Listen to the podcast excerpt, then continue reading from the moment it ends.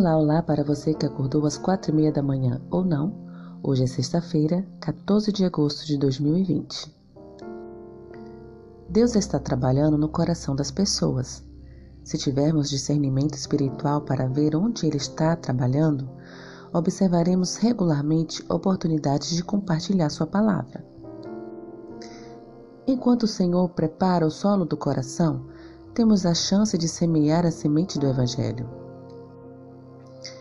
O Espírito Santo preparou o coração de Nicodemos, da mulher do poço, da mulher com fluxo de sangue, do ladrão da cruz, do centurião romano e de muitos outros a fim de receberem sua palavra antes que Jesus o encontrasse.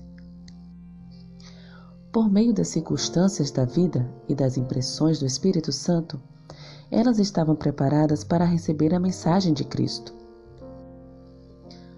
Podemos ter uma hesitação natural em perguntar às pessoas se podemos orar com elas, compartilhar uma promessa da Bíblia ou oferecer-lhes uma literatura. Quando nos sentimos impressionados em compartilhar a fé, é porque o Espírito Santo que nos impressionou também impressionou as pessoas a receber nosso testemunho. Perguntas para consideração.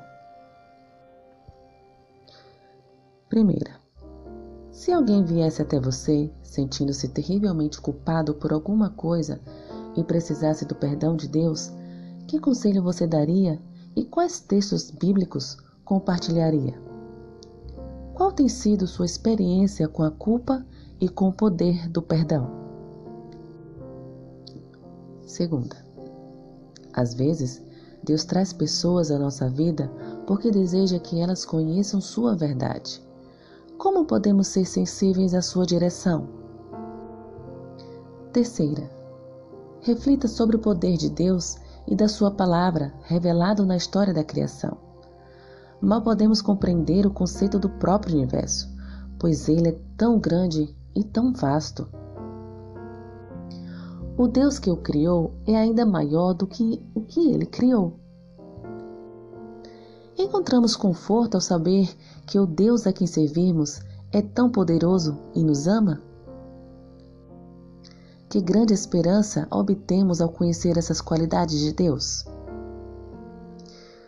Como esse conhecimento nos ajuda a ser melhores testemunhas dele?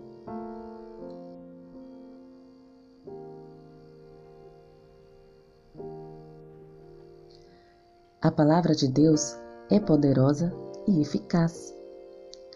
Por meio dela, os céus foram formados. Ela penetra o coração humano. A Escritura é útil para o ensino e instrução na justiça. Ela nos santifica e nos torna sábios para o reino de Deus. Sem fé, não entraremos no descanso do Senhor. Sem ela, não podemos receber o cumprimento das promessas. Ao compartilhar a Bíblia, devemos buscar compreendê-la como os eruditos.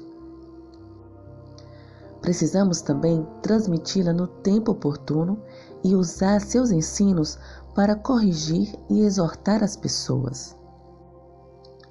Portanto, se não sabemos o tempo e a maneira adequados em alguma situação, o Espírito Santo irá nos ajudar.